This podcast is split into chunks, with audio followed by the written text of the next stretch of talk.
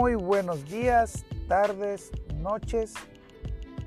No sé a qué horas estés escuchando este episodio, pero te agradezco que te hayas dado 5 minutos de libertad. Comenzamos. ¿Cuántas veces nos ha pasado que planeamos, suponemos o creemos que tenemos la seguridad del resultado que vamos a obtener de cualquier situación en la que estemos participando. A veces incluso hasta creemos que sabemos lo que nos va a responder alguien más simplemente porque lo conocemos, porque es nuestra pareja, porque es nuestro compañero de trabajo, porque es nuestro jefe, porque a él le tocó jugar con esas fichas y nos tiene que responder de esa manera.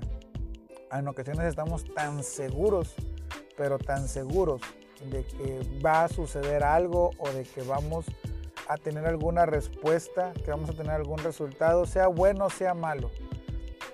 Lo que a veces nos saca un poco de balance es que el resultado que obtenemos no es nada, pero nada, pero nada parecido a lo que habíamos planeado. Esto me acaba de pasar justamente mientras hacía un inventario en mi trabajo. ¿Y qué vamos a hacer? Era la pregunta de muchos de mis compañeros, incluso mía. ¿Qué vamos a hacer? ¿Qué va a pasar? No se dio el resultado que estábamos esperando. No, no no está el objetivo hecho. Hemos fallado. No, no, no hemos dado, no, hemos metido ese gol que habíamos deseado meter entre todo el equipo.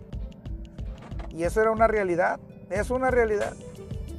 Pero justamente en estas circunstancias es donde aprendemos que no podemos tener el control de todas las cosas que por mucho que trabajemos, por mucho que hagamos, por mucho que supongamos, por mucho que hagamos nuestro mejor esfuerzo, no tenemos el control de los resultados.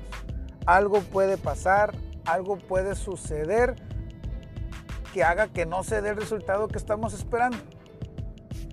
A muchos estas situaciones los desanima, los hace renunciar de su camino, los hace no querer continuar haciendo sus proyectos, los hace cerrar negocios, los hace terminar relaciones, los hace dejarlo todo porque no se dio el resultado que estaban esperando.